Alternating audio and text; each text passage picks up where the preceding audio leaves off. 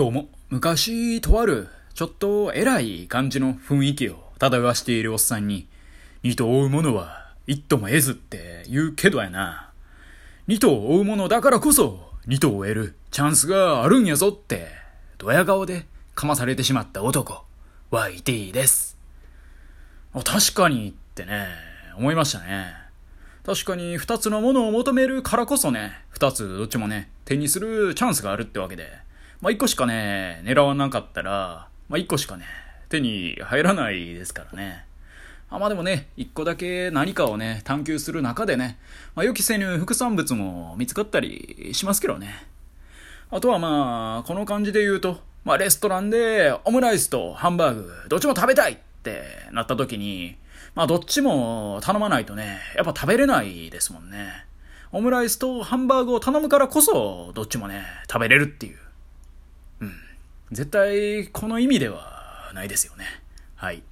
今日はですね、誰ドスっていう、そういうタイトルでお話ししていこうかなと思います。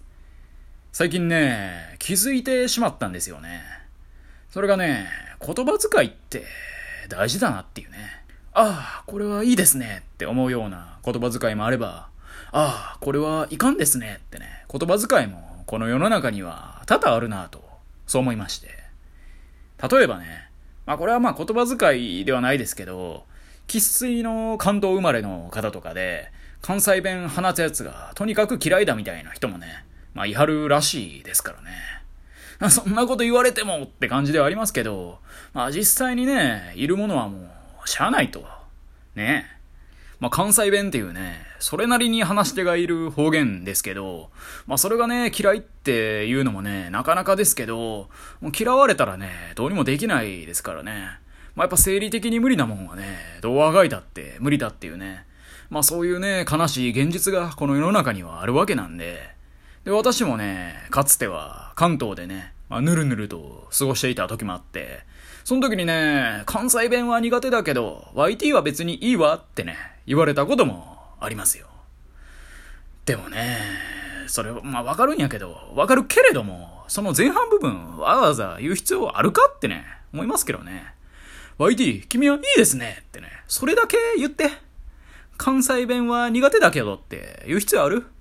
うん、これ何回もあったんですよね。要はお前が苦手だったやつがたまたま関西弁話してただけだろっていうね。それでも関西弁がもう全部無理みたいにされたら、これ叶わんわーっていうね、お話で。まあでもね、何回もこういうことあったんでね。まあもともとマイナスやった。けれども、プラスになったで、みたいな。そんな意思表示、わざわざしなくていいですやんと。あとはね、なんか、まあ別の話ですけど、誰かの意見とかに賛同する際に、まあ、この人のことはあんま好きじゃないけど、この意見には賛成みたいな、この言い回し。いやいやいやいや、もうそれも前半部分いらんやんと。なんとかだけどってやつ。マイナスからのプラス。なんか結局否定された気持ちになるわと。もやっとするわと。もうその意見には賛成ってだけね、ズバッと言えよと。そうね、思っちゃいますよね。わざわざ一回下げる、その言い回しが苦手だわってね。こっちからしたら思いますけどね。でね、まあ、これは最近ツイートした話なんですけど、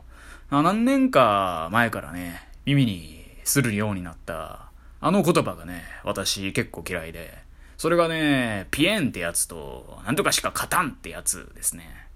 まず、なんやねんピエンって。もうそれ聞いたら鳥肌が立つわと。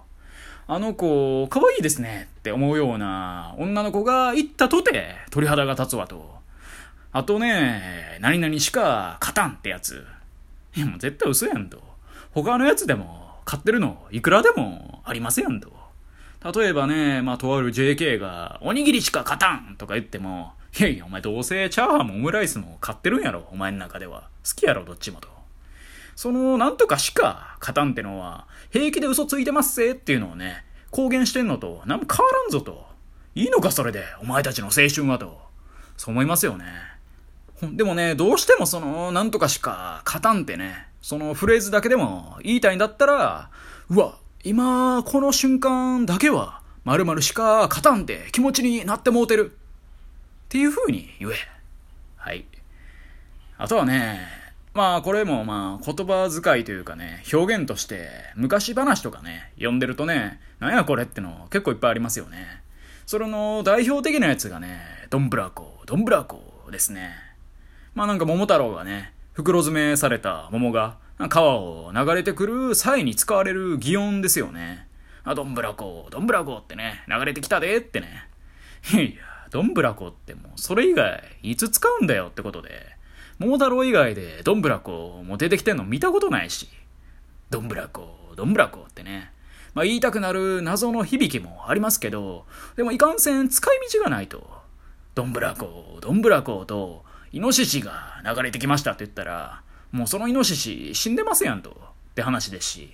仮に人がね、どんぶらこ、どんぶらこって流れてきたとしたら、いやいや、どんぶらこって言ってる場合かってなりますからね。急いで助けって話なんで。やっぱどんぶらこってね、マジで使い道がないですよね。ものすごいほのぼのとした世界観でしか出てこない言葉ですよね。ということでね、これっていつ使うんだよとか、こんな言葉遣いは嫌だとかね、まあいろいろ言ってきたんですけど、まあ最後にね、我が地元、京都で生み出されたであろう、まあいろんな言葉についてね、話していこうと思います。まあ京都というかね、京言葉、まあ厳密に言うとね、京都だけかわかんないですけど、いろいろあるみたいで、軽くググったらね、ホタエルとか、純粋なとか、荒けるとかね、いろいろあるみたいですね。もうほぼほぼ知らんくてね、びっくりしましたわ。あとはね、ドスっていう語尾とかね、なんとかドスってやつ。いやいや、京都でそんなん言ってるやつ見たことないわと。なんかね、まあ、京都人のモノマネをする人で、なんとかドスみたいなことを言う人ね、まあ、たまにね、いたんですけど、毎回思んないなって思うと同時に、そんなやつ見たことないわってね、思ってて、はい、これはハマグリドスとかね、言うんですかね。あと、他にもね、代表的なやつとしては、おいでやすですよね。私、人生でね、生でおいでやすなんて言われたことないですけどね。まあ、単純にね、招かれてないだけなんですかね。まあ、舞妓さんの家のね、インターホンとか鳴らしたらね、おいでやすって言ってくれるんですかね。まあでもね、その時に初めに言われるのは、おいでやすじゃなくて、誰どすでしょうけどね。な感じでね、まあいろんな言葉遣いがね、生まれは消え、思い出されたり、忘れ去られたりしていくんでしょうね。となるとね、やっぱ私もね、なんか一個ぐらい後世に残るような言葉をね、生み出したいなって思ったり、思わなかったりしますね。で、今回のね、この配信の中で、いろいろ話す中でね、まあ、なんか、生まれるかなと思ったんですけど、何にも生まれなかったですね。はい。以上、YT でした。今日も聞いてくださり、どうもありがとうございました。